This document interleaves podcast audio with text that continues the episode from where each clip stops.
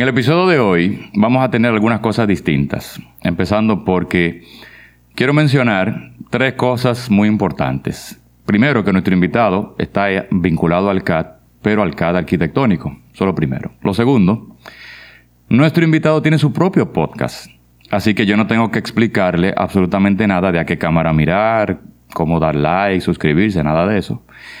Y el tercer punto, no lo voy a comentar ahora, lo voy a comentar más tarde, que es la casualidad de cómo se da este encuentro.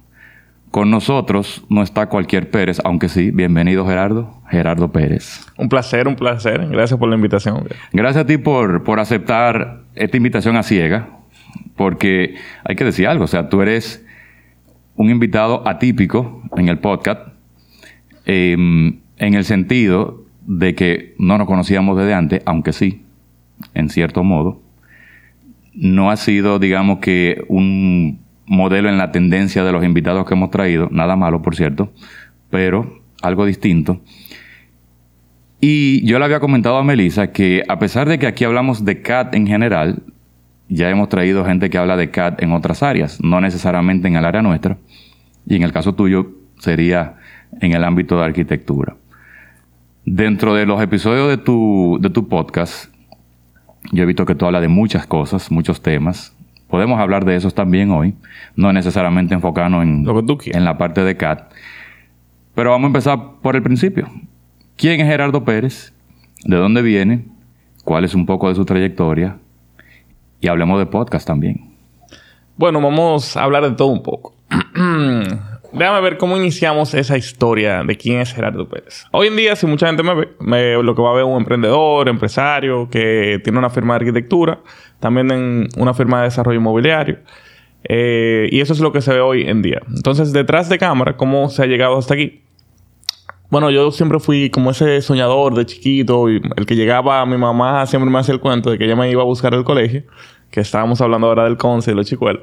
Cuando ella me iba a buscar a, los chicuelos, por ejemplo, que era en preprimario, que mi hermana siempre se estaba quejando si ella llegaba tarde y ella me encontraba a mí, era mirando como al cielo, así como... Yo estaba tranquilo con que llegaran tarde, yo estaba en mi propio mundo. Y eso, esa misma tendencia se fue desarrollando durante toda mi vida, como que yo siempre estaba pensando y queriendo hacer cosas, soñando diferentes realidades. Y esa peculiaridad de siempre estar buscando cómo tener una vida un poco diferente, un poco emocionante, me fue marcando en muchos aspectos de mi vida. Muy temprano yo también empecé a jugar paintball con mi papá y eso me empezó también a crear cierta, no diría adicción, pero cierto gusto por la adrenalina, porque era un deporte de mucha adrenalina. Yo empecé jugando como a los 9 años, jugué competitivo hasta los 20. Y eso me, me acostumbró a esa intensidad de... Y, también me desarrolló mucho la competitividad, que fue muy importante para mi trayectoria profesional. Entonces ahí eh, ese Gerardo se vuelve eh, un emprendedor, soñador y todo eso. Pero algo muy importante de mi historia era que yo no vengo de una familia que tenía mucho recurso económico en su momento. Entonces yo tenía que, cuando yo salí del colegio, yo, mi mamá me dijo, básicamente yo tenía que ir a estudiar a la UAS, que no tenía nada malo, pero mis mejores amigos y eso se habían ido para la Pucamaima o para Intec y demás. Y yo quería realmente entrar en la Pucamaima. Entonces ahí empezó a, pasar algo bien peculiar y era que yo tenía que empezar a pelear por las cosas que yo quería sin quejarme. Que eso era algo muy importante que aprendí de, mis padres. Yo no me quejo casi nunca. Es muy difícil que alguien me vea quejando. Y ahí, ok, mi mamá me dice, yo no te puedo pagar la universidad, no te puedo pagar la Pucamaima, yo soy el más chiquito de tres hermanos, como tú sabes. mis padres le pagaron la universidad a mis dos hermanos más grandes. Pero yo fui el primero que acabó de los tres, la universidad. Que es bien peculiar eso. Entonces, cuando llego yo, ya no había dinero, no había nada. Y ella me dice que no me puede pagar la universidad. Yo le digo, ok. Yo le digo, ok, ya, y no le cuento nada. Y yo empiezo a averiguar cómo yo puedo eh, entrar a la universidad. Yo voy para la Pucamaima, averiguo sobre becas, averiguo sobre crédito estudiantil. Y ahí le caigo bien, yo siempre tuve buena habilidad social, le caigo bien a la muchacha que me estaba dando la información. Ella me dice, se acabaron, se acabó el tiempo para aplicar el crédito, pero el, en Santiago todavía se puede. Le quedaba como una semana y ella me hizo unos contactos y yo vuelvo a donde mi madre y le digo, mami, yo sé que tú no me puedes pagar. Yo conseguí el crédito estudiantil, yo firmé todo, yo hablé con mi tía para que se sirva de garante. Lo único que tú necesitas decir es que tú puedes pagar el 25%. ¿Tú puedes comprometerte con eso? ella me dijo que sí. Y así yo termino entrando a la Pokémon. Y cuando yo tenía 17 años, Pero ese evento fue muy importante, eh, para, no solamente para mi trayectoria profesional, sino para mí como persona, porque eso me demostró que aunque yo recibo un no de la vida, era como que yo le podía buscar la vuelta. Y eso lo empecé a replicar muchísimas veces en mi, en mi trayectoria. Y muchísimas cosas pasaron luego. Luego de ahí, en el 2016, yo me gradué en 2012, yo siempre fui emprendedor, yo nunca me empleé. Y yo tenía un problema con el manejo del tiempo, de que yo no le podía dar mi tiempo a nadie.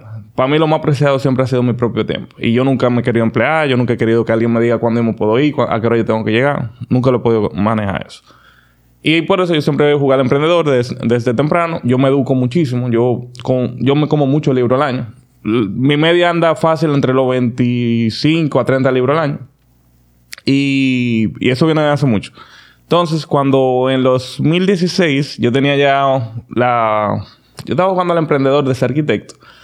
Pero ahí yo tuve que tomar una decisión importante, que era o seguía mi camino profesional o vivía esa vida de aventuras que yo siempre había soñado desde pequeño. Y ahí yo tomé una decisión de cerrar mi emprendimiento, que era yo solo, yo no tenía empleado, y, y decir que yo más nunca volví a trabajar en arquitectura. Entonces ahí yo cierro el emprendimiento, me voy a viajar por el mundo con lo que yo tenía en el bolsillo. Que yo tenía, no era mucho dinero, mucha gente creía como que yo tenía mucho dinero, para nada.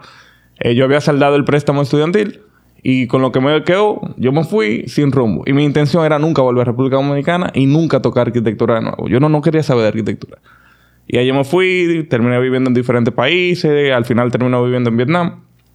Y luego vuelvo al país por necesidad y porque no tenía ni un peso y me había metido mucha deuda. Entonces ahí yo vuelvo para acá con una mano adelante y otra atrás, no tengo cliente, no tengo nada. Y ahí nuevamente vuelvo a emprender, nuevamente vuelvo a empezar de cero, sin cliente, con mucha deuda, pero con una larga historia que contar y muchísimas cosas personales que me pasaron en ese trayecto que me definieron mucho como persona. Y después ahí empieza toda la parte de la historia de la firma de arquitectura de hoy en día. O sea que tú tomas una decisión de hacer lo que tú quieres pero no todo es color de rosa. No, no para y nada. En algún momento la vida te dice, eh, aquí hay una factura. En este caso habían varias, me imagino. Había muchas, había muchas. Y es ahí donde tú tienes que regresar. Tú mencionaste el CONSA, mencionaste los chicuelos. Yo creo que es el momento de que yo pueda decirte un poquito de, de dónde viene nuestra vinculación. Porque yo estudié con Erwin, tu hermano. Claro. Y resulta que cuando salimos con el podcast, el primer episodio que lo empezamos a promocionar, Erwin me escribe. Mira, mi hermano Gerardo Pérez también tiene su podcast y yo cuánto. Todo esto yo lo estoy leyendo cuando Melissa, paralelamente, me está pasando un mensaje, no hemos hablado, y me está presentando a Gerardo Pérez por otro lado. Digo yo, no, esto es demasiada casualidad. Entonces, Erwin no sabe que estamos todavía eh, en contacto contigo ni grabando. Eventualmente lo va a saber. Pero fíjate cómo se dan las casualidades eh, justamente para que estemos aquí sentados hoy. Y como que, bueno, eran demasiadas las señales. Aparte de que tú tuviste también en un episodio de un primo de nosotros, de Tirso Valdés. Ah, claro.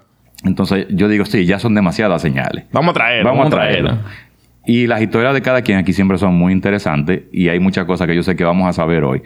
Por eso era que yo te decía, no quiero que empecemos a abundar nada antes de empezar a grabar, porque yo sé que van a, salir, a seguir saliendo cosas y mira cómo ya viene ese punto número 3 que yo decía al principio.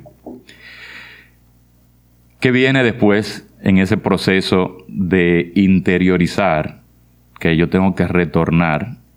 Viene Gerardo con una idea de que viene a República Dominicana en una fase, no sé, triste, derrotado, infeliz o todo lo contrario. Esto es una puerta que se me está abriendo para yo terminar de lanzarme y decir, vamos arriba con esas ideas que siempre surgieron de yo quiero ser dueño de mi tiempo y dueño de mi empresa.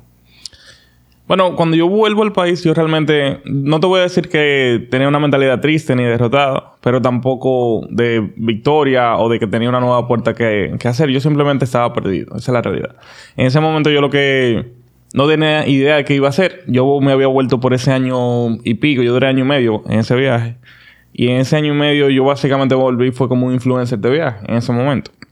Cuando yo vuelvo al país, yo no tengo idea qué voy a hacer. Yo quería buscar uno que otro proyecto de arquitectura porque necesitaba empezar a pagar factura. Pero yo no pensaba que yo iba a lanzar una firma de arquitectura. Yo no pensaba que, mi historia se iba a desarrollar de la forma que se desarrolló, eh, pero era lo que yo sabía hacer. Entonces, yo sabía que yo no quería seguir jugando con los viajes, porque con los viajes yo quería ser muy honesto con lo que yo, pues, digamos, publicaba. Y si yo no estaba viajando, yo no era un influencer de viaje para nada ya. Y no quería entrar en ese way ni sentirme como un influencer de viaje. No tenía nada malo eso, pero no era lo que yo me veía haciendo. Entonces vuelvo a arquitectura básicamente por... Por esa necesidad al principio. No era como una visión, ah, yo voy a hacer esto, tal y tal cosa. Pero en ese trayecto de año y medio, yo intenté muchos negocios. En ese año y medio. Yo, yo hablo poco de eso, pero en ese año y medio yo intenté como cuatro negocios diferentes mientras estaba viajando. De de una compañía de pastillas para viajeros, que era como un multivitamínico, que luego no, funcionó, se llamaba Healthy Travelers y teníamos lobby de todo. Eh, hasta un startup tecnológico que estábamos aplicando a diferentes incubadoras en Estados Unidos. Y todo ese tipo de, de, cosas que yo intenté en ese trayecto, realmente me dieron una serie de conocimientos por fuera de arquitectura que fueron clave a la hora de yo empezar en, arquitectura de nuevo. Y definieron mucho lo que iba a ser la firma de arquitectura una vez la lanzara. Entonces, ahí yo vuelvo, empiezo a buscar proyectos, a tocar puertas. Yo creía, inocentemente, que por el, proyecto que yo diseñé en la Nacaona, que es una torre bien, bien bonita. No, me la menciones, que vamos a hablar de ella. Ah, bueno. Entonces, por esa torre, que muchos proyectos me iban a llegar. Yo dije, ah, no, si yo tengo ese buen portafolio, los clientes me van a llegar solo. No me llegó ni uno por eso. En ese momento, por lo menos. Y yo empiezo a tocar puertas, eso era lo único que yo tenía que enseñar, porque yo había diseñado esa torre, pero yo no había diseñado ni, una casa, ni una letrina, básicamente. Yo empecé de cero, paf, con ese edificio. Y empiezo a tocar puertas, nada está funcionando, empiezo a aplicar cosas que aprendí de las otras, digamos, de las otras líneas de negocio que yo estaba intentando, o que intenté. Y empiezo a investigar muy profundo, que ahí fue el cambio real de cómo se hace un negocio y me olvidé de la palabra de arquitectura. Y eso fue lo mejor que yo pude hacer y apostar a eso muy temprano. Entonces yo empecé a investigar de startups, de tecnología, de cómo funciona Google, cómo funciona Facebook, eh, cómo funciona una compañía en general. Y me olvidé de buscar cómo funciona una firma de arquitectura. Yo lo que... Ahí entendí la mentalidad de yo lo que quiero hacer es un buen negocio. A mí no me importa la palabra arquitectura. Yo lo que quiero hacer es una buena compañía. Y cuando lo empiezo a moldear así, empiezo a intentar muchas cosas que tomaron mucho tiempo en pagar. Eh, pero eventualmente empezaron a pagar y empezaron a definir una trayectoria muy particular. O sea que una cosa lleva a la otra. 100%. Muchas cosas te empiezan a abrir la mente y te empiezan a decir o a indicarte más o menos por dónde tiene que ir Gerardo para poder finalmente llegar a la firma de arquitectura y empezar, digamos, que ese trayecto que llevas al día de hoy. Es correcto. Sí, y los puntos, como dice Steve Jobs, nada más se conectan mirando hacia atrás. Pero cuando te están pasando, tú no lo entiendes lo que te está pasando. Entonces ahí, el, el 2018 fue un año súper difícil para mí. A nivel personal, a nivel profesional, todo, todo. Porque yo llego a mediados 2017 y en el 2018 es que yo realmente empiezo a tratar de todo lo que yo estaba intentando y los bancos llamándome, la tarjeta de crédito, el diablo. Y, yo estaba ahí tratando de resolver. Era como una marioneta y tú, tú, tú, tú. Pero era muy necesario eso. Y yo tenía algo bien particular. A mí no me gusta que me den nada. Yo tengo un problema con eso. Yo, si no siento que me lo gané, no lo quiero. Esa es la realidad. Entonces, para mí, yo lo tuve muy claro que lo que yo estaba viendo en el 2018 era muy importante para lo que yo podía construir luego. Porque si yo no vivía ese trayecto, si yo no vivía la parte de pasar lucha, yo nunca iba a poder valorar las cosas que yo construyera. Entonces yo nunca quise un camino fácil. Eh, nunca me quejé de lo que me estaba pasando. Ah, hubieron momentos que me desesperé porque algo no funcionaba. Y yo, coño, pero esta vaina no funciona. Eh, pero fue lo mejor que me pasó. Realmente. No, puedo quejarme de absolutamente nada del trayecto, ni cambiaría absolutamente nada del trayecto. El 2018 fue tal vez de los años más difíciles de mi vida y estoy muy agradecido de que fue como fue. Tú sabes que a medida que tú vas hablando, cada vez surgen más cosas en común entre nosotros. El 2018 también fue un año retador para nosotros. Muy difícil, por decir algo. Otra cosa en común, aparte de la que yo ya he mencionado, es que, bueno, tú me dijiste fuera de cámara que tú no querías estudiar arquitectura, primeramente. Tú querías estudiar diseño industrial. Y yo quería estudiar arquitectura. Y no pude. Y me tuve que ir para diseño industrial. O sea que a medida que seguimos hablando, siguen saliendo cosas. Entonces, vamos a hablar de la Torre de la Naca ahora. Tú mencionas que fue en es- hasta ese momento lo único que tú tenías. Sí. ¿Cómo llega esa oportunidad si no hay portafolio previo? Se dieron una serie de acontecimientos y coincidencias de la vida que me llevaron a, a esa puerta. Y te cuento cómo fue. Desde la carrera yo era muy bueno con todo lo que era computadora, todo lo que era AutoCAD, todo lo que era tri- 3D. Yo jugaba muchos videojuegos también. Y se me hizo muy fácil aprender una infinidad de softwares y programas. Entonces, eso hizo que mi primer emprendimiento durante la carrera en la universidad era hacer 3D. Hacer visualizaciones, hacer renders y hacer de, de todo un poco. Se pica bien ahí. Se picaba bien, sí, sí. Bueno, cuando yo me gradué el primer año, después de graduarme de arquitectura, yo duré un año sin buscar proyectos por fuera, solamente haciéndole los 3D y los renders a las tesis de la gente que estaba en la universidad. Yo duré un año, mira, viviendo tranquilo con eso. De eso solamente. Solamente haciéndole render a la gente. Yo solo en mi casa, no tenía nada, no tenía que pagar nómina, nada. Y con eso duré un año y después empezaron a caer unas que otras remodelaciones, pero nada de diseño. Entonces, en el 2014, mucha gente me conocía por eso. Y una exnovia mía me llama un día. Y yo estaba haciendo algo, no recuerdo el qué. Y ella me llama tarde, como a las nueve y media de la noche. Y habíamos terminado, yo, yo, pero teníamos una buena relación. Ella me dice, mira que mi, mi jefe necesita un 3D de algo. Y ahora mismo estamos en la oficina, si tú puedes venir para acá. Y yo recuerdo yo estaba muy cansado. Yo le digo, no, no, yo no puedo ahora mismo que busquen otra gente. Y yo quería despegarme del mundo de hacer renders ya. Porque yo estaba haciendo una remodelación en ese momento. Algo me dijo, esto me ha pasado varias veces en la vida. Y esto es un consejo que se lo voy a dar a cualquier persona. Hay veces que tú tienes que decirle que sí. No por la oportunidad que tú tienes en la mente o, o presente, sino por lo que eso te puede abrir. Entonces yo le digo que no. Y después yo me... Yo recuerdo hasta mi línea de pensamiento. Yo dije, coño, yo no sé quién es el jefe de, de, de ella. Y yo no sé qué puede venir por ahí. Y la llamo para atrás. Y le digo, está bien, voy para allá. Y llego a la oficina, nueve y media, diez de la noche. Era para hacer unos 3D de, un proyecto en Nueva Romana. Y ahí es que yo doy con la compañía que era Contemega. Que el jefe de ella no era de Contemega, pero era de... Era el, el mejor amigo del dueño de Contemega y estaban haciendo ese proyecto en conjunto. Entonces, yo llego ahí, eh, empiezo a hablar con ellos, ellos me explican lo que quieren de los renders. Y yo, bueno, nítido, empiezo a meter mano. Duramos como dos o tres semanas en ese proceso. Y yo empiezo, ellos, yo le empiezo a caer bien a ellos. Como yo te dije, como yo tengo buenas habilidades sociales y eso paga bien. Eso es la mejor inversión que alguien puede tener, es invertir en desarrollar habilidades sociales. Eso es leer libros de conversación, de entender a la gente, de inteligencia emocional y todo eso. Entonces ahí yo empiezo a trabajar con ellos, quedo bien en el proyecto, yo soy ultra responsable, quedo súper bien, doy la milla extra. Yo no sabía qué, qué puerta eso me iba a abrir. Y eso pasa, eso es como un agosto.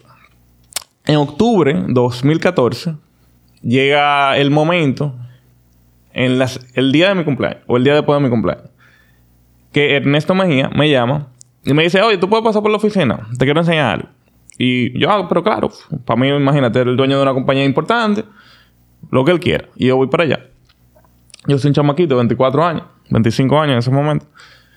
Y él me dice, mira, nosotros vamos a diseñar una torre en la Nacaona. Eh, yo quiero armar un equipo para esa torre de tres, de tres arquitectos. Eh, Francisco Valera era, iba a ser el arquitecto que iba a diseñar la torre realmente. Eh, su hermana, Miriel, que iba a ser la otra arquitecta, como en conjunto. Y yo simplemente iba a hacer los 3D y los renders y la fachada del proyecto. ¿Qué sucede? Era un proyecto que no se había dado todavía. No habían comprado el terreno. Y por eso, los otros dos arquitectos, como que bueno, cuando se dé, empezamos. Yo soy un chamaquito de 25 años y yo empiezo a diseñar el proyecto. Yo digo, bueno, él me había mo- mostrado un esquema, Ernesto, de lo que él se imaginaba a nivel de distribución. Y ahí yo empiezo a usar ese esquema y empiezo a hacer el proyecto. Y empiezo a levantarlo, y empiezo a hacer distribución, empiezo a resolverlo. Una pregunta. Ya, ya con Temega te había dicho más o menos los lineamientos de que ellos siempre diseñan con el concepto de la vela y Sí, todo eso. sí, ok. sí. O sea, ellos me explicaron la idea de la, eh, de, de la vela, porque eso es algo que tienen todas sus Que lo caracteriza, pero ellos no me dijeron más nada. Entonces, algo que yo hice ahí fue, antes de yo empezar a diseñar, ¿verdad? Ahora me acordé de eso. Desde el inicio, a mí me gusta siempre, y más en ese momento que yo estaba todavía joseando, básicamente, si me llegaba alguien, yo me gustaba emocionar al principio. Entonces yo le enseñé como un, un sketch que como yo hacía renders, yo agarré hice un sketch rápido de cómo podía verse la torre. Hice una vaina perísima y de ahí es que sale el concepto de la torre negra con los balcones blancos. Y busqué par de, de imágenes de inspiración, tal y tal cosa, y se lo enseñé. Y ese tipo se volvió loco con eso. Y él me dijo, oye, dale para allá, empieza, empieza a armarlo. Los otros arquitectos no, no entran nunca porque estaban ocupados, tenían muchas cosas. Y yo sigo avanzando, yo sigo dándole.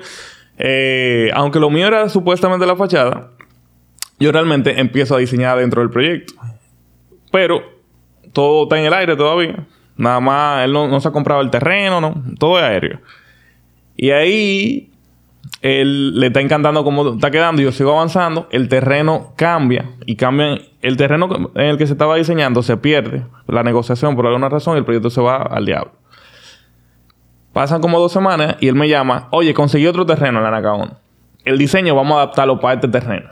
Y lo acabo de comprar. ¿Tuviste que hacer mucho cambio? Bueno, sí, nada de lo que se hizo servía, pero era el mismo concepto de fachada. La el proyecto anterior era mucho más grande incluso. Eh, era una fachada más alargada. Y él compró el otro terreno. Ahí empezamos el proceso de nuevo. Yo sigo dándole. Los otros no entran por alguna razón. Y, pero como en una semana yo hago un avance gigante. Y él le dice a los otros, oye, a mí me está gustando lo que Gerardo está haciendo. Dejen que él termine ya. Vámonos con Gerardo. Y yo empiezo a darle. Pero él no sabía mi portafolio. Él no sabía nada y yo no podía quedar mal. Entonces, ¿qué yo hice en ese momento que fue muy importante?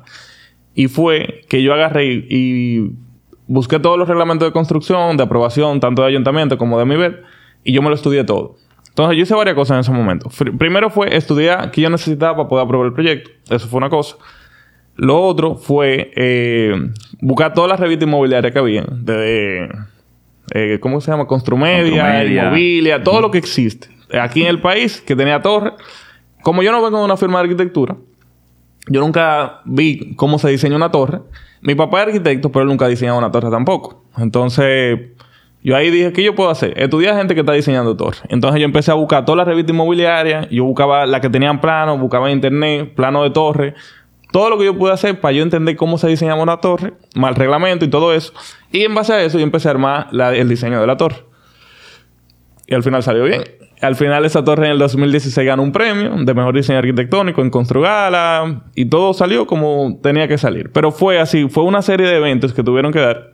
Que algo que yo aprendí, que he visto durante toda mi vida, es que las oportunidades llegan si tú estás preparados para ponerte a la altura de la oportunidad. No necesariamente tú tienes que tener todas las habilidades. Tal vez tú lo que necesitas es simplemente la disposición de decir que sí a la, oportunidad y ahí tú te conviertes en la persona que se puede realmente llevar a cabo esa idea. Y eso fue lo que yo hice.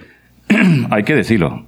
Esa torre está muy dura. Está dura, está dura. Y nosotros que, digamos que frecuentamos mucho la zona, sobre todo, bueno, yo voy todos los días al mirador.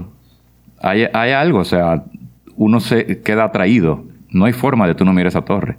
Yo tengo que hacer la ruta de la Nacaona prácticamente todos los días. Y no hay cosa más chula que cuando empiezan a prender la lucecita en la noche. O sea, las barras de luces por piso, eso marca una diferencia, aparte de la propia diferencia de, la estructura como tal. Sí, realmente eh, yo me siento muy orgulloso. Yo corro en el mirador y mi punto de retorno del, de, de cuando yo corro, cuando yo llego a la torre, yo me devuelvo. tu rutina hace el cambio ahí. Ajá. Ese yo lo volví elito, yo corro, pues yo corro como 4 o 5 kilómetros. Llego ahí como 2 kilómetros y medio de que uno y te correr y ahí me devuelvo. Es el punto de referencia. Ese es mi punto de referencia. Mira, llega a la torre, la miro, ya me devuelvo.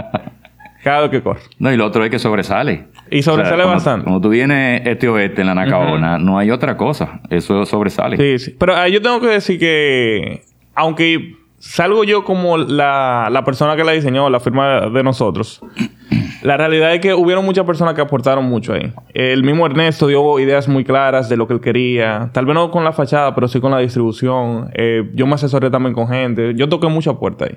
Entonces, yo no quiero que ese mérito se sienta como mío propio, aunque yo tal vez fui el que englobó cosas del diseño en un solo sitio.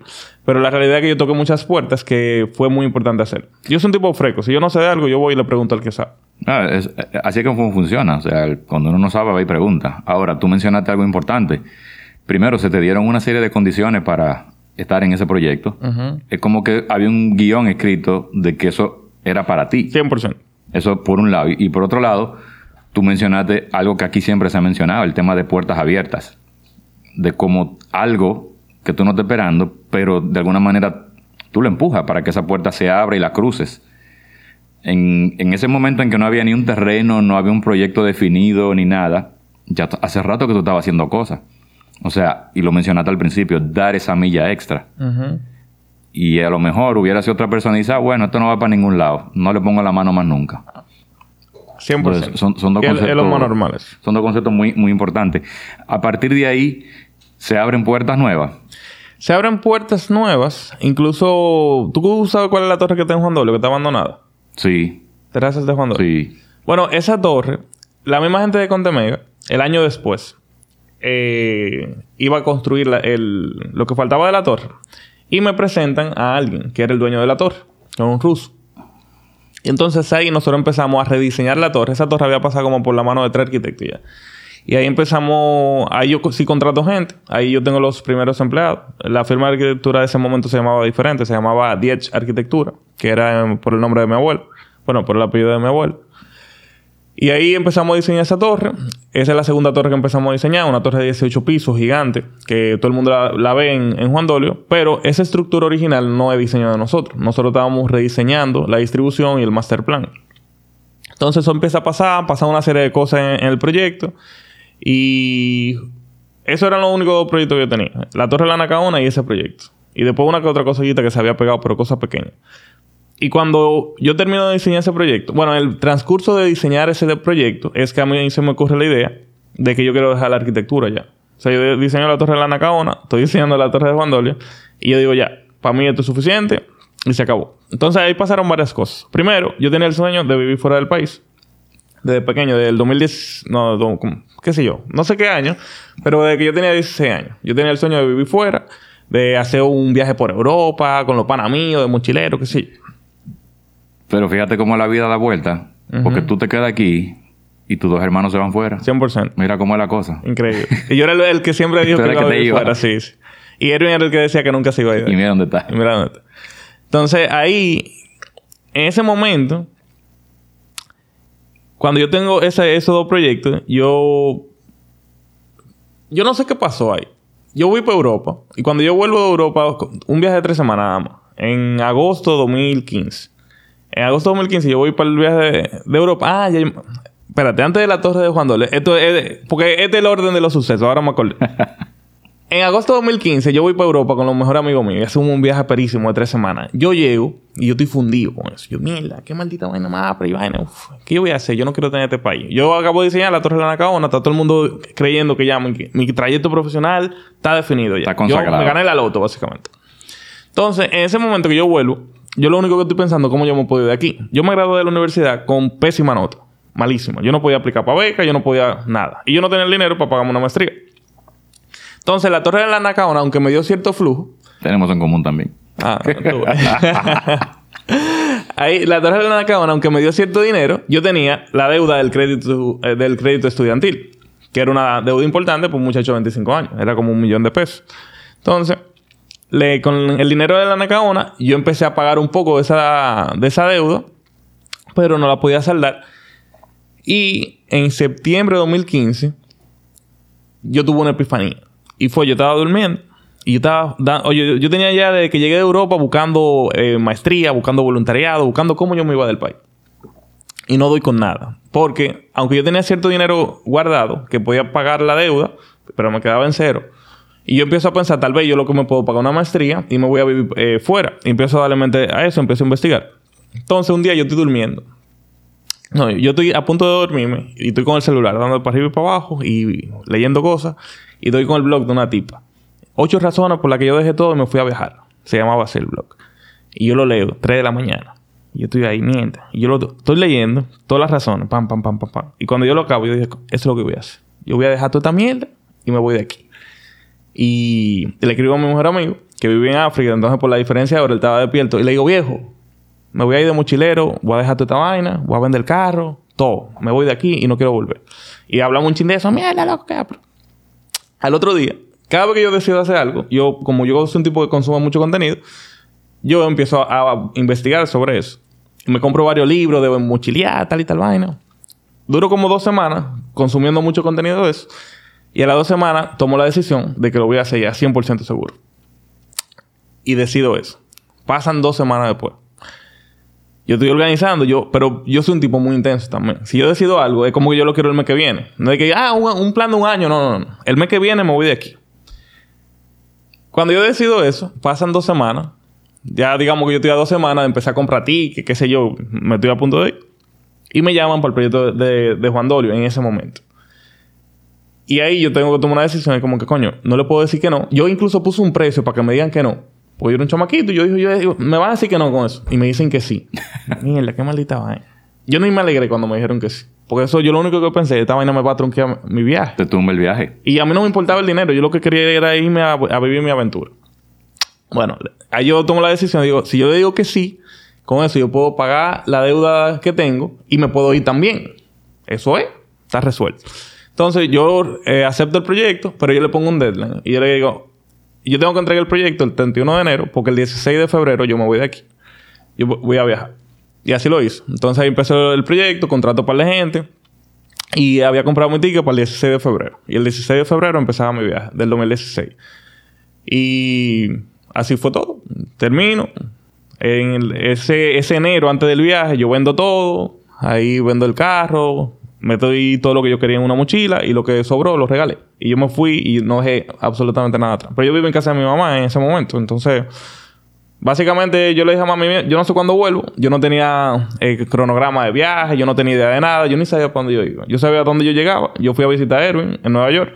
Y después de ahí el camino se fue haciendo al andar, literalmente. Y así fue. O sea que arreglamos la carga en el camino, básicamente. Sí, yo no soy un tipo de muchos planes ni nada de eso. ¿Qué pasó con la Torre de Juan Dolio? Es, el, entró un arquitecto ahí luego. El diseño de nosotros fue el que se empezó a comercializar. Pero entró alguien en, en ese proyecto que, que era arquitecto también, iba a ser un project manager, pero él quería rediseñar el proyecto. Empezó a haber mucha fricción ahí. Nosotros terminamos saliéndonos del proyecto. Incluso no se cobró todo lo del proyecto. En- nosotros llegó un momento que había mucha fricción.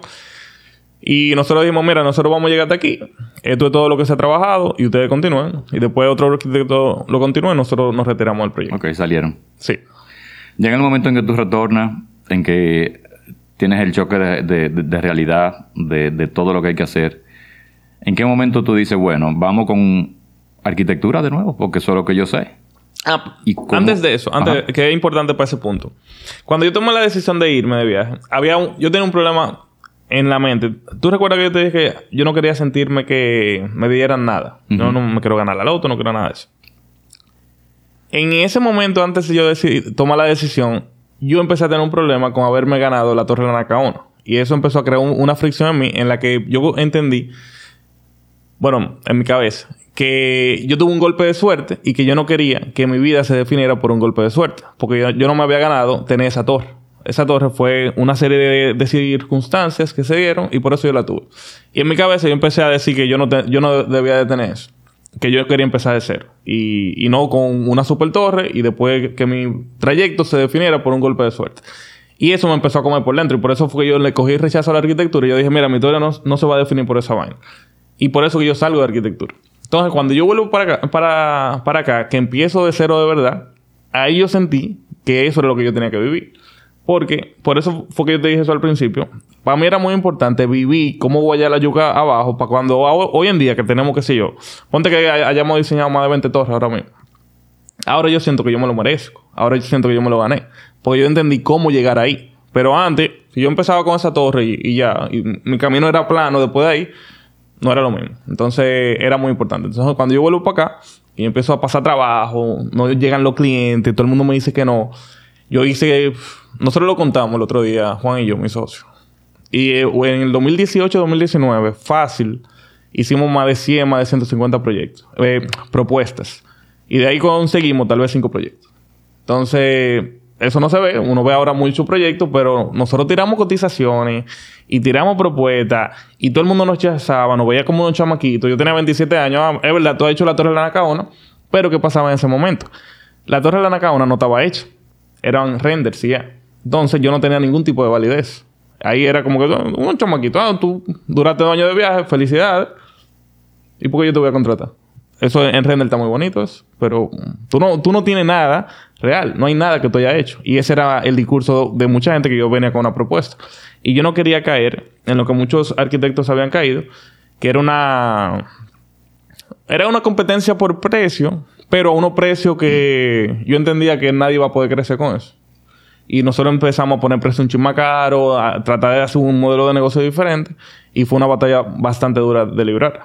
Bastante dura. O sea que hay una historia muy interesante. O sea, hay todo un recorrido ahí que por un lado es lo que tú querías, pero por otro lado también, bueno, lo, quería, lo que querías porque te ayudó a crecer, te ayudó a no tener algo simplemente porque había una torre diseñada que todavía no estaba construida. Que tú bien lo acabas de mencionar. O sea, yo no quiero que tú me definas ni que sea algo, porque al final de cuentas eso no te va a llevar al supermercado a comprar la comida de todos los días. Nada.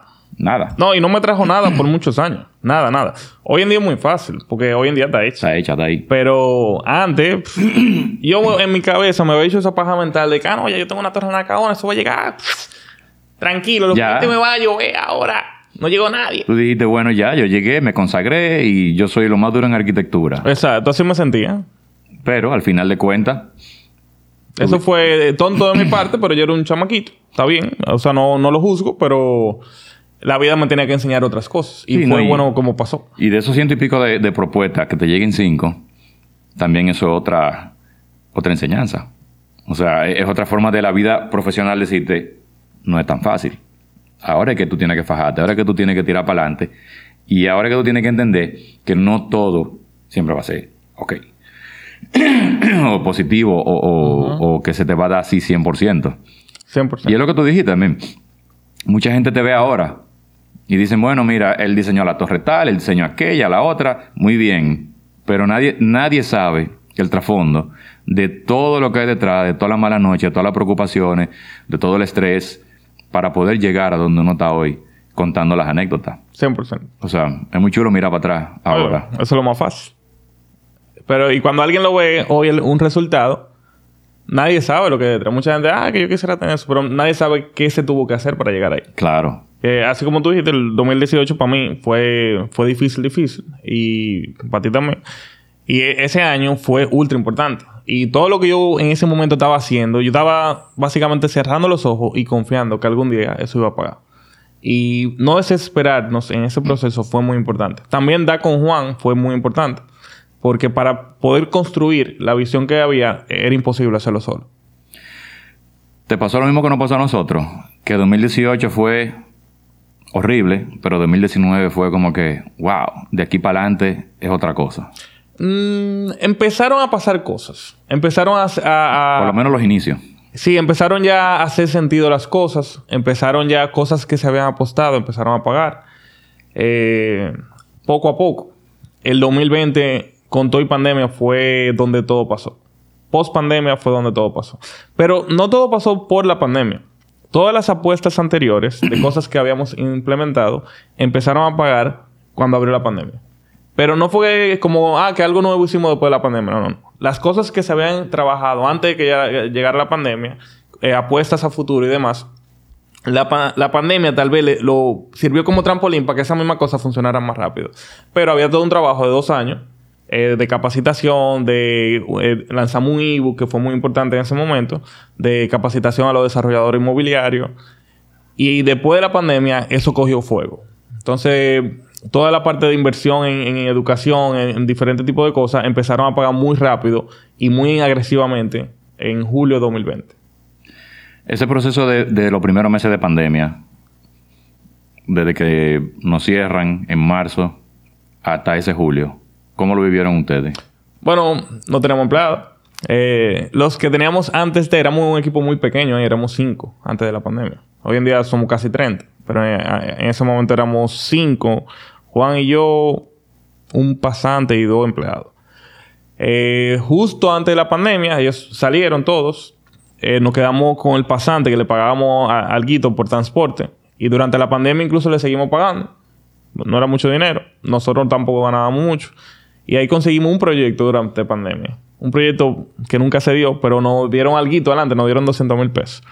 Eh, y con eso nosotros básicamente eh, subsistimos en la pandemia. Yo en ese momento no tenía mucha deuda ya. Yo estaba un poco más tranquilo. Pero la pandemia lo entretuvimos, básicamente. Y en, en contraste con eso, mientras seguíamos diseñando los proyectos deluxe en ese momento, yo en ese momento empecé a crear la comunidad de arquitectos emprendedores. Yo tengo una comunidad de arquitectos y yo lancé una academia para capacitar arquitectos. Como ya había muchas cosas que habían pagado en el 2019 y ya la gente veía que yo tenía varios proyectos y demás, mucha gente me pedía consejos de cómo emprender en, arquitectura. Entonces ahí, como yo soy un fiebre al fin, yo aprendo cómo hacer un curso online, yo aprendo cómo editar video, cómo ya yo había tenido mi podcast en ese momento otro podcast que se, llamaba Experimental, que fuimos de los primeros podcasts del país. Hicimos como 30 y pico de episodios y después paramos. Pero yo había desarrollado una cantidad de habilidades muy diferentes. Que durante la pandemia yo lo agarré, grabé un curso online que se llamaba Potencia tu firma, que era para firmas de arquitectura. Creé una comunidad online que había más de 200 y pico de arquitectos. Empecé a crear una suscripción, una membresía. La gente pagaba por membresía para tener acceso al curso y a la comunidad. Y yo me pasé la, pandemia entre diseñando con Luxia y alimentando esa comunidad. Y todo eso fue agresivamente. O sea, así como yo soy intenso para tomar una decisión muy loca, si yo decido hacer algo, yo soy muy intenso con hacerlo también. Es como que, ok, yo voy a hacer un curso online.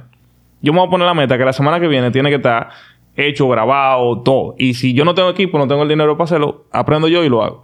Y así mismo fue. Yo agarré mi casa, compré un par de luces, un par de vainas, yo tenía una cámara vieja vamos a darle. Y, con eso le di. Yo realmente usé los equipos del podcast que yo tenía para hacer el curso. Yo no compré nada para el curso, ahora yo me acuerdo. Todo lo que yo tenía, yo dije, ok, ¿cómo lo hago? Pa, pa, pa. Creé un escenario adentro de mi casa. Y con eso grabé el curso. Y ese curso vendió en pandemia fácil entre 3 y 4 mil dólares. Eso también ayudó para algo, tuve pa, pa, pa. Y después, ¿qué pasa en julio? Llega julio, abre todo, Lux empieza a, a dar resultados y empieza a dar resultados con mucha agresividad y ya yo no podía prestarle tanta atención al tema de, arquitectos emprendedores. Y en diciembre yo decido cerrar la comunidad y, dejo la parte de los cursos online en ese momento. Hoy en día tú estás más involucrado en qué área? ¿En un área más de arquitectura, de diseño, de conceptualización o en un área más quizá gerencial, de asesoramiento? Mira, el, cuando nosotros nos asociamos, Juan y yo, fue en 2018, mediado. La idea con Luxia desde el principio, yo sabía que para poder crecer Luxia, lo primero era, recuerda que yo te dije que yo dejé la arquitectura, ¿verdad?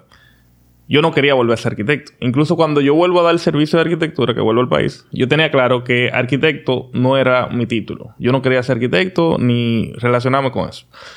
Entonces, cuando empiezo a hacer arquitectura de nuevo, que entiendo ya en base a todas las habilidades que yo desarrollé por fuera, entendiendo realmente lo que era un negocio y lo que era emprender de, mejor manera, por así decirlo.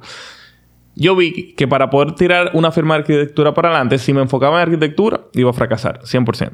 Entonces, empiezo a buscar un socio. Duro un año buscando un socio hasta que doy con Juan. Un año teniendo café con diferentes tipos de gente, reuniones con diferentes tipos de gente. Porque yo estaba buscando a alguien que fuera muy apasionado con arquitectura, que fuera mi opuesto. Porque yo no era apasionado con arquitectura. Hasta el día de hoy yo no lo soy. Yo no, cero apasionado con la arquitectura. Yo soy apasionado con hacer negocios. Entonces, ¿qué sucede en ese momento? Yo empiezo a buscar un socio, mientras tanto yo diseño, yo hago de todo. Doy con Juan, un tipo súper creativo, súper apasionado. Eh, compartimos muchísimos principios y valores. Nos conocíamos desde la carrera. Porque yo incluso, uno de mis emprendimientos en la carrera, además de hacer render, era la clase de SketchUp. Entonces, yo le di clase a Juan en, la universidad y nos veíamos en Instagram y demás. Él me mandó un mensaje de un proyecto que yo estaba diseñando en el 2018 y de ahí yo digo, coño, pero yo no había pensado en Juan. Entonces ahí empezamos a, a hablar, yo lo traigo al proyecto y yo vi en él el socio que sería perfecto para mí, un tipo súper apasionado, creativo y demás. Y el deal con Juan era, yo quiero un socio que se encargue de diseñar y de sacar lo mejor en los proyectos y yo me voy a encargar de que siempre haya un proyecto en la mesa, básicamente. Y de estructurar la compañía, toda la parte administrativa, toda la parte financiera y demás. Y él, él entendió de una vez el concepto. Y así fue, se armó la sociedad. Entonces, al principio, cuando no teníamos equipo, hacíamos de todo un poco. Yo también me metía en la parte de diseño y demás. Pero mi mayor peso de las responsabilidades eran administrativas, comerciales, gerencia, financiera y demás. Hoy en día, eso mismo ha seguido desarrollándose de esa manera. Yo estoy más en la parte gerencial, más en la parte administrativa, más en la parte financiera, estrategia comercial, presupuesto, eh, financiación, todo lo que sea necesario para estructurar el negocio. Y Juan, aunque me da soporte de vez en cuando en, una, unas cuantas cosas, porque él es, él es dueño de la compañía conmigo, él es más la cabeza de todo lo que es creativo, todo lo que es la parte de diseño, dirección de los proyectos y todo eso. Entonces, eso ha sido parte esencial de- del éxito de nosotros hoy en día. ¿Cómo cuántos proyectos están manejando al año? Al año entran entre 20 y 25 proyectos O nuevos. sea que va bien la cosa. No nos podemos quejar. No te puedes quejar. Para nada. Interesante. Le voy a dar un giro a la conversación. El podcast. Háblame un poquito, y yo sé que aquí estamos entrando en otra área, pero yo tengo esa curiosidad. Tírala. Porque al final de cuentas, tú estás haciendo lo mismo que hacemos nosotros. De hecho, tienes mucho más tiempo que nosotros, mucho más experiencia. Pero al final yo siempre veo los reels, veo los posts, eh, veo los, los entrevistados. ¿Por qué la necesidad de hacer el podcast? Que veo que tiene también muchos temas. Son temas muy abiertos, muy variados. En general, ¿de dónde surge? ¿Por qué viene? ¿Y hacia dónde va? Bueno, te voy a contar el primer podcast por qué surge y el segundo también. Son do- dos diferentes. El primero se llamaba Experimental Podcast y el de ahora se llama Vidas Extraordinarias. Cuando yo lanzo el primero, que fue 2018, más o menos al mismo tiempo que se estaba creando Luxia, recuerda que yo estaba en modo Joseba. Entonces, que yo vi en el podcast? Eh, una súper herramienta de networking. Y eso fue, por eso yo hice el primer podcast, literalmente. Yo dije, todo el mundo quiere contar su historia. Yo toco la puerta a través de un podcast, me va a abrir puertas para yo poder conocer gente que yo de otra forma tal vez no podría llegar. Y fue una visión muy estratégica de hacer un podcast simplemente para yo hablar con gente, literal. Era, ¿cómo yo puedo conocer gente que no son parte de mi círculo? Invitándolos a que ellos vengan a contar su historia. Y ya. Entonces así sale Experimental. Yo tenía un socio en ese momento. Eh, bueno, eh, llevábamos Experimental en conjunto, que era Leandro Leonardo, que es amigo mío y cliente también. Y hicimos así muchísimos episodios, conocimos muchísima gente que yo no hubiera conocido. Pero nunca monetizamos el podcast tampoco. Era como una pasión entre los dos. Los dos estábamos en modo José, en modo emprendedor. Y por eso lo hicimos. Luego paramos, luego nos empezamos a ocupar bastante y soltamos el podcast. Y luego, con Vidas Extraordinarias, a mí siempre me, me encanta la idea de tener buenas conversaciones y de poder contar historias que para mí sean extraordinarias. Y parte de, de mi mismo mensaje, parte de por qué cualquier Pérez se llama cualquier Pérez, es hacer que la gente sienta que cualquiera puede contar una gran historia o puede vivir una gran historia. Entonces, es como algo de motivación. Por ejemplo, el, nombre completo de cualquier Pérez, como, como nombre, es cualquier Pérez puede hacerlo. Como yo soy un tipo común y corriente, pero yo tengo un compromiso de vivir una vida extraordinaria. Y a eso que yo estoy apuntando. Por eso yo me he propuesto mucha vaina loca. Pero yo no vengo de un background todo cubierto. Yo soy un tipo común y corriente, eh, bajo muchas, digamos, métricas. Entonces, si una persona como yo lo puede lograr, cualquier otro lo puede lograr. Y asimismo, en vidas extraordinarias, yo lo que busco es que personas normales cuenten su historia, porque son gente común y corriente que logran cosas extraordinarias. Mucha gente piensa que, ah, que para alguien vivir una vida extraordinaria, nació siendo extraordinario, y eso no es real. Es alguien que realmente se construye día a día. Y por eso básicamente es que nace el podcast, para uno poder relatar esas historias que me, me parecen genial. Eh, El podcast es algo totalmente pasional, no tiene nada de monetización. Yo lo hago porque me da mi gana, literal. Eh, y yo hago temporada de entre 8 y 10 episodios. Por ejemplo, yo grabé el último episodio de la semana pasada. Y es muy, muy probable que yo no vuelva a grabar por 6 meses, porque ahora mismo yo estoy súper ocupado. Entonces, como es algo pasional, yo hago 8 o 10 episodios, lo suelto, Y 8 o vuelvo 10 a coger. episodios, lo suelto y así. Y así lo voy a mantener hasta nuevo aviso, porque mi estilo de vida también es muy particular. Yo a veces me voy dos meses del país, eh, yo viajo bastante, yo tengo un viaje de proyecto diferente, además de Luxia tenemos la parte de desarrollo inmobiliario, yo soy socio en Milenia, que es una constructora, estoy haciendo una aplicación de tecnología. Digamos que yo De estoy- todo un poco. Yo estoy haciendo mucha vaina. Entonces, eh, y además de eso, tú le agregas el podcast y después que yo eh, voy para cabaret a surfear. O sea, hay todo un espectro de cosas que yo hago. Que el podcast, tú muy bien sabes, esto es como un trabajo. Porque aquí la logística, venir para acá, estudiar al entrevistado, es todo un tema. Entonces, me encanta y pienso seguir haciéndolo. Pero eso es básicamente la historia. Y que no se pierda, obviamente, sigue siendo una gran estrategia de network. Sí, eso al final de cuentas, quizá mucha gente no lo sabe y no ve aquí a ti a mí hablando y ve todos los podca- de podcast o lo oye y no tiene idea de todo lo que representa. Está aquí, de- eh, bueno, todo lo que hay de trasfondo. Y esto mismo del, del networking. Em, pero me, me parece súper interesante en, en el sentido de que es verdad, es un trabajo. Hasta aquí no es, no es tan simple como venir y decir... Y cuesta dinero para ti. Y cuesta dinero, Tú además. tienes que alquilar el estudio, o sea, es un proceso. Pero cuando tú lo tienes con una visión como la que tú acabas de mencionar, que es como lo tenemos nosotros, es algo que lo vemos con pasión, lo vemos con, con una intención de, de enseñanza quizá, o de mostrar cosas, contar historias, ya tiene otro, otro, otro modo de verse, ya no es un trabajo. De hecho, cuando nosotros salimos de aquí, salimos como que, uff, qué bien quedó. Qué chulo fue, claro, claro. Ay, ¿Cuándo viene el próximo? Porque esto es como el, el, el kickoff.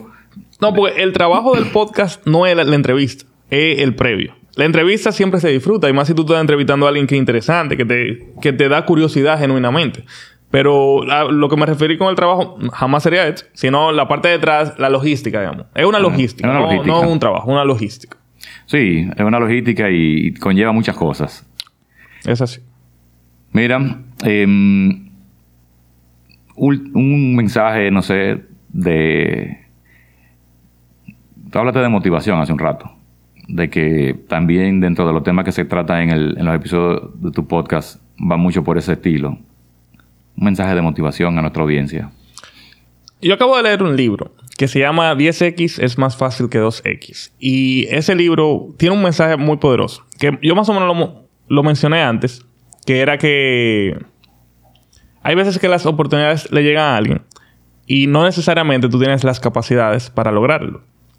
Pero algo que yo aprendí en el libro y que yo no me di cuenta que yo también lo había hecho así y que mucha gente lo ha hecho. Pero es bueno que se ponga sobre la mesa para que uno lo pueda entender. Y es lo siguiente. Hay veces que llega un reto y tú asumir el reto es lo que te va a convertir en la persona capaz de lograr el reto. Si tú esperas tener todas las habilidades para poder decir que sí al reto, es probable que tú nunca la desarrolles. Y en el libro pone un ejemplo muy particular, que por ejemplo, el, el David que esculpió... eh, no, me- no Miguel Ángel. El que dibujó la Capilla Sixtina, ¿cómo se llama? Miguel Ángel. ¿Es Miguel Ángel? Ah, bueno. Bueno, Miguel Ángel, antes de hacerlo, me puedo equivocar. Va- vamos a el ejemplo, pero tal vez no Miguel Ángel. Para que eso quede claro por si alguien lee el libro y yo me estoy equivocando en eso. Pero voy a explicar el concepto. para que no empiecen a dejar comentarios. Mira, Claro, todo hablando de claro, disparate. exacto, exacto. Pa- pero básicamente el concepto es el siguiente. A él le- a la persona de la que estoy hablando le encargaron esculpir un David, el David de Goliat. Entonces, él nunca había hecho ese tipo de cosas. Y él, el propósito que él, el compromiso que él asumió era que él iba a ser el mejor David posible de toda la historia. Pero para poderlo hacer, él entendió que para poder llegar a ser el mejor David posible, él no tenía esas habilidades, pero él tenía que construirlas. ¿Y qué él hizo que se diferenció de todo el mundo? Él empezó a estudiar la anatomía humana. Él empezó a, a comprar cuerpos de personas muertas, simplemente para poder, eh, digamos, cortarlo, entender cómo pasaban las venas, entender bien la anatomía. Y duró en ese proceso años, nada más estudiando antes de empezar a esculpir. Y así él fue desarrollando las habilidades y hizo literalmente el mejor David posible. Entonces, el punto del libro era asumir un gran reto en el que tú no tengas las habilidades para ver si tú te puedes convertir en la persona que lo pueda asumir. Y hoy en día yo estoy haciendo eso mismo. Y cuando yo hice, por ejemplo, el- la torre de la Nacaona, eso fue lo que yo hice en ese momento. Yo no tenía habilidades para hacer una torre que ganara un premio. Yo era un chamaquito que no había diseñado una casa de dos pisos. Entonces, ¿qué yo tuve que hacer? Estudiar, aprender, ver qué habilidad yo tenía que desarrollar. Y yo le diría a cualquier persona que esté escuchando que simplemente ese reto que suena como una vaina inalcanzable, dile que sí, pero trata de convertirte en la persona capaz de alcanzarlo. Y eso tú lo puedes repetir en cualquier momento de tu vida. Hoy en día nosotros estamos haciendo lo mismo. Por ese libro, digamos que a Lux se le ha ido bastante bien, pero algo que nosotros estábamos viendo era que yo hubiera pensado en el 2024, antes de leer el libro, ah, vamos a ver si vendemos un 30% más que en el 2023. Con el libro, nosotros ahora tomamos el compromiso de multiplicar por 10 lo que logramos en el 2023. Y eso es un cambio de mentalidad gigante.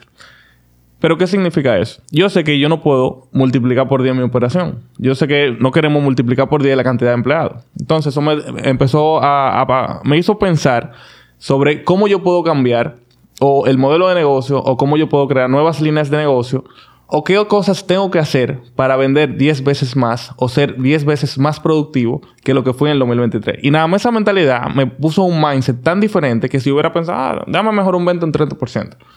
Y así mismo tú lo puedes aplicar en cualquier cosa de la vida. ¿Qué tú tienes que hacer para ser 10 veces mejor en lo que tú estás haciendo? ¿Y qué tú, en quién tú te tienes que convertir? Esa es la pregunta. ¿En quién tú te tienes que convertir para lograr ese 10 veces lo que tú estás haciendo? Y ese sería el mejor mensaje que lo puedo dar a alguien hoy en día. No, tremendo mensaje. Yo creo que hay que pensar fuera de la caja, sin duda. 100%. Y pensar en eso. Háganse la pregunta, todo el que esté oyendo. ¿En quién tú te tienes que convertir para ser 10 veces mejor? Vamos a despedir. Perfecto. La cámara es suya. Bueno, espero que hayan disfrutado este tremendo episodio. Y nada, llévense ese mensaje. Quien quiera seguir el trabajo que estamos haciendo puede seguir a Luxia Labs como la firma de arquitectura. Quien quiera ver cosas de motivación y cosas que no solamente son de arquitectura, me pueden seguir como cualquier Pérez. Y eso es, señores. Y como siempre, like, suscribirse y comentario. Perfecto. Muchísimas gracias. Gracias a ti por la invitación, viejo.